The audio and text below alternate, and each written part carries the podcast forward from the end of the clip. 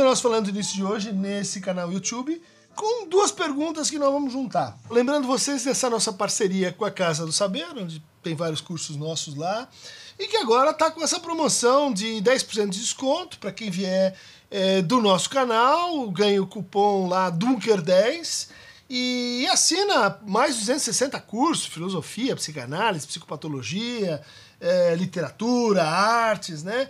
É, com, com certificado e com, uh, com material de apoio. Né? Então vocês podem usar esse acesso aos cursos uh, tanto numa base de aplicativo, pelo navegador do computador, pelo TV, pelo Chromecast, né? E, bom, tem o nosso pessoal ali, né? Ana Sui, Clóvis de Barros, Pedro de Sante, Vera, Leandro e tantos outros, né? Dessa, dessa central de cursos que é, reúne tanta gente legal, né? Eu recomendaria, para a gente começar a nossa conversa aqui sobre o que, que significa falar sozinho, particularmente os cursos do Clóvis, do Clóvis de Barros Filho, que é, eu diria assim, um, um, pensador, um personagem, né? mas que é alguém que, que nas suas exposições eh, mostra em ato o que, que é pensar e falar sozinho. Né? Dizer, a gente se sente ali conversando com ele, mas você vê a viagem, por exemplo, no curso dele A Felicidade é Inútil, ou no trabalho dele sobre ética de Spinoza, O que é a moral, tantos outros trabalhos que estão aí disponíveis na Casa do Saber, onde a gente tem essa função filosófica do solilóquio, né? do, da conversa consigo. Né? É uma das, uh, das práticas do cuidado de si da filosofia estoica.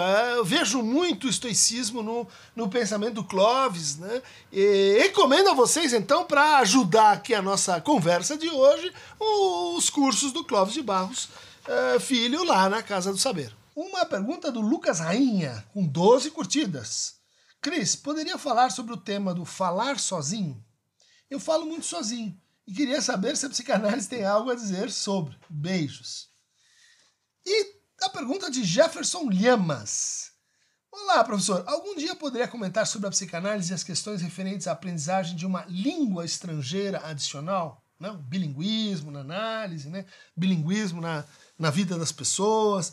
E eu acho que isso tem uma relação do falar, né? falar consigo, de como a gente em muitas situações, né, interpola diálogos. O Lacan chega a dizer que isso seria uma espécie assim de doença mental uh, normal, né, é, que é o nosso discurso interior, onde eu vou eu vou refazendo diálogos, ele me falou isso, então a, a, próxima vez eu vou falar aquilo, e daí eu repiso aquilo que foi dito, e daí eu digo, não, mas eu tinha uma outra coisa que eu podia ter falado nessa situação.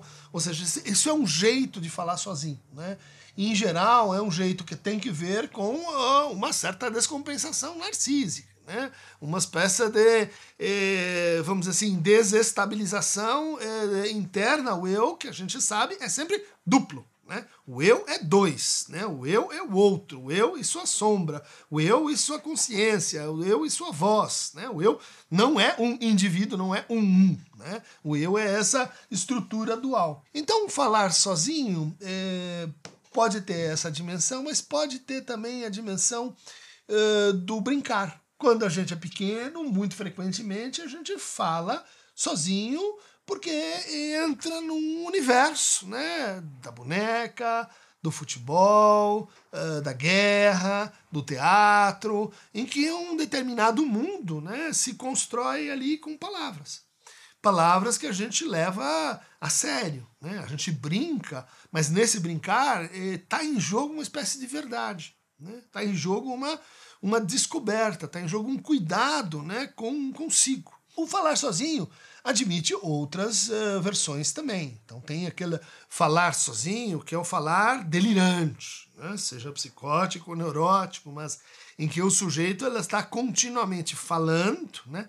se escutando né? nos seus pensamentos, às vezes uh, falando com vocalização, outras vezes sem vocalização, mas uh, falando mentalmente com um outro imaginário. E falando para não se encontrar sozinho, para não uh, se experimentar em outros modos de corpo, em outros modos de gozo, em outros modos de relação com o próprio desejo, com a própria demanda. Né?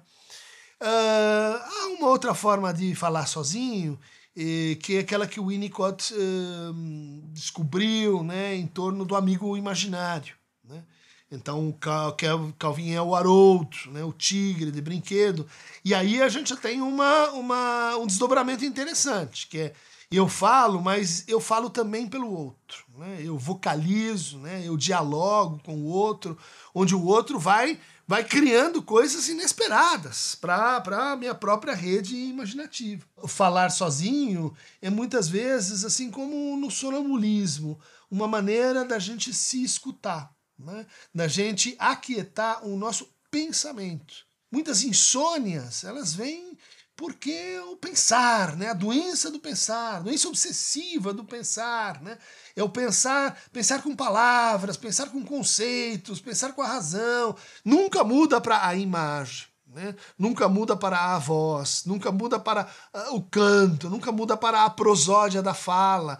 Vários elementos, né? a Stimmung, né? que em alemão quer dizer assim, o, a ambiência, mas a Stimme é a voz. Né? As, duas, as duas coisas. Imagina então que quando a gente fala, eh, a gente tem a dimensão do sentido, mas a gente tem a, a dimensão da sensibilidade, a dimensão, vamos dizer assim, eh, da imagem acústica, né? em que aquilo que a gente fala retorna para nós mesmos de maneira invertida a partir do outro, do grande outro. Falar sozinho é uh, talvez um, um, um, problema, né?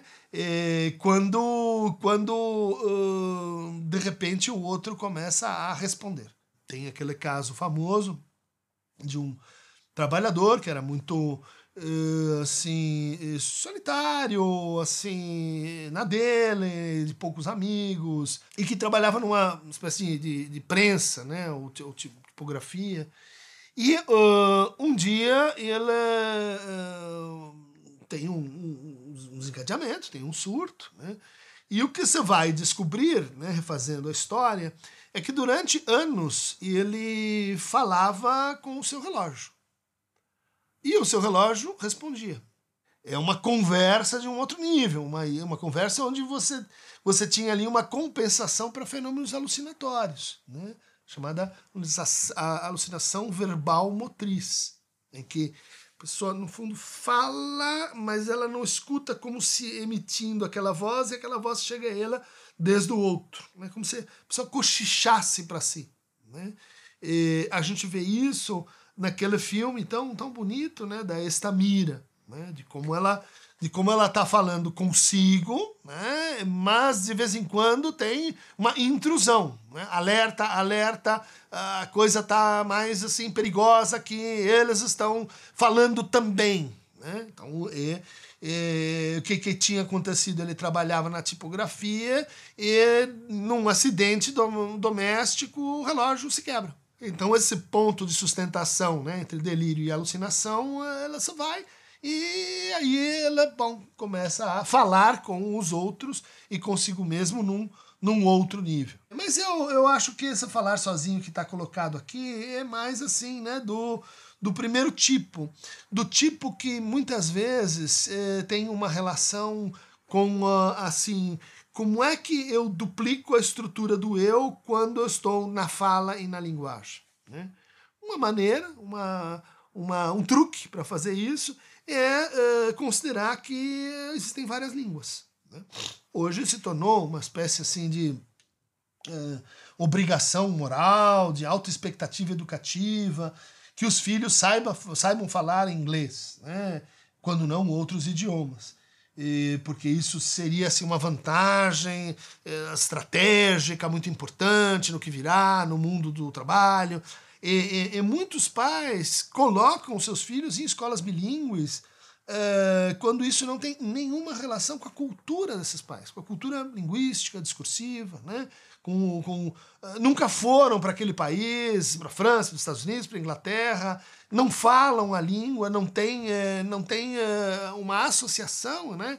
entre, entre a linguagem e a cultura. Isso é muito ruim. Né? Isso, em geral, produz né, uma espécie de, de choque linguístico, né, de, de corredor linguístico, onde eh, esse discurso cria né, um vão, uma paralela, eh, em que eu posso, por exemplo, me apoiar na outra língua para vamos dizer assim, dizer coisas que eu não consigo dizer na língua natural. E dizer coisas na língua que seria assim a língua da a língua, né, a língua materna, eh, mas que não passam para a língua uh, que, que, que, se aprendeu depois. Né?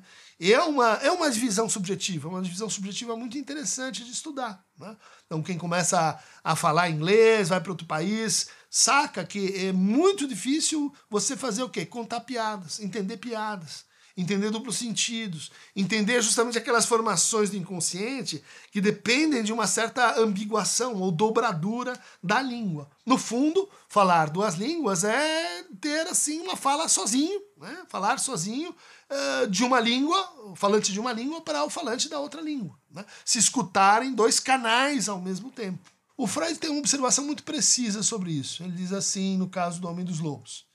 Uh, muito frequentemente, eh, lapsos de linguagem, deslocamentos, né? Eh, palavras mal, mal colocadas e que na verdade são bem colocadas, né? porque são aquelas palavras que, que emergem, que escapam, eh, são postas pelo sujeito na conta de eu não sou nativo nessa língua. Ah, não, então eu falei isso, mas é porque na minha língua Uh, ou às vezes até no meu idioleto, né? eu vim do Nordeste, eu vim do Sul, eu vim do Centro-Oeste, eu vim de outro estado, então lá a gente fala essa palavra que, bom, uh, significa isso, mas... E, e, e, na análise isso é sempre muito interessante, né? porque é, fala de como aquela transferência ela, ela, ela depende de uma certa língua também, né? Então, os relatos de passe, a gente discute muito isso, né? Como é que os, os passadores e o passante, elas vão se li, li, eh, lidar com essa com esse problema da tradução, né, que na psicanálise é tão, tão difícil, tão uh, minucioso. Então, o, o, o Freud diz uh, isso a propósito do Homem dos Lobos, quando o Homem dos Lobos diz assim: Ah, eu sonhei com um inseto uh, que ele abria as asas e fechava como se fossem as pernas de uma mulher que se abrem convidativamente. E, e eu sonhei com essa espe. E o Freud diz: uh, espe? Ah, não, é, não é espe em alemão, é vespe, que se diz, para vespa. E o Freud diz: não, mas esse seu. Esse, o, o, o Homem dos Lobos era russo, né? É, esse seu lapso é, pode estar querendo dizer alguma coisa. O que, que você associa com espe? Né? E, posto que não é essa palavra né, para Vespa na sua, na sua língua na, na, na, na é, materna. E daí ela diz: ah, é, é, é, a, são as letras iniciais do meu nome. S, Sergei Pankiev. SP. Em alemão se pronuncia assim as, as duas letras. Né? E, vejam como uh, a identificação dele com esta mulher eh, em relação à qual ele tem um desejo e um medo, as pernas que se abrem na forma do cinco, ela tinha depressões eh, vespertinas sempre às cinco da tarde, tem toda uma especulação sobre essa, essa, esse V né, eh, que aparece e, ao longo de todo o caso como uma espécie de, de letra enigmática, né, e que tem que ver com, uh, com mais, de um, mais de uma língua. Tenho para mim como recomendação que as análises deviam ser sempre feitas na língua uh, em que você está. Se você está no Brasil, é o português. Se você está eh, na, na, na, Inglaterra, é o inglês. Se está na França, é o francês. Mas uh, nem sempre essa recomendação é possível, porque nem sempre você tem aquela, aquele analista que está disponível naquela, naquela língua. Né? E, e de fato, uh, esse translinguismo ele cria né, uh, oportunidades de desdobramento para o falar sozinho, porque vamos falar agora né, de que a experiência mais radical de falar assim sozinho é a experiência da associação livre, né, em que você está falando. Tudo bem, o analista está ali, né, ele está escutando, mas você vai entrando numa dimensão em que a sua relação com o que você está dizendo vai se tornando mais e mais importante do que o que, que ela está pensando, o que, que ela vai dizer, se é isso ou não é. Quer dizer, a entrada do analista é sempre assim, meio surpresiva, é meio uh, bom, uh, interrompendo, né, cortando, uh, costurando, editando o discurso do paciente. Mas, no fundo, a associação livre é esse momento de liberdade eh, dada pelo, pelo falar sozinho. Né? Então, Lucas, acho que você deve gostar muito da experiência da liberdade. Assim como uh, aqueles que querem continuar livres no canal YouTube, fazendo com que o curso e o discurso do Rio Estígio levem o Geronta de lá para cá. Uh, Credencia-se no nosso balcão do Apoia-se Bully vai colocar aí para vocês. E entrem para o clube do Groucho Marx, aquele clube que ninguém eh, ah, gostaria de entrar se fosse aceito.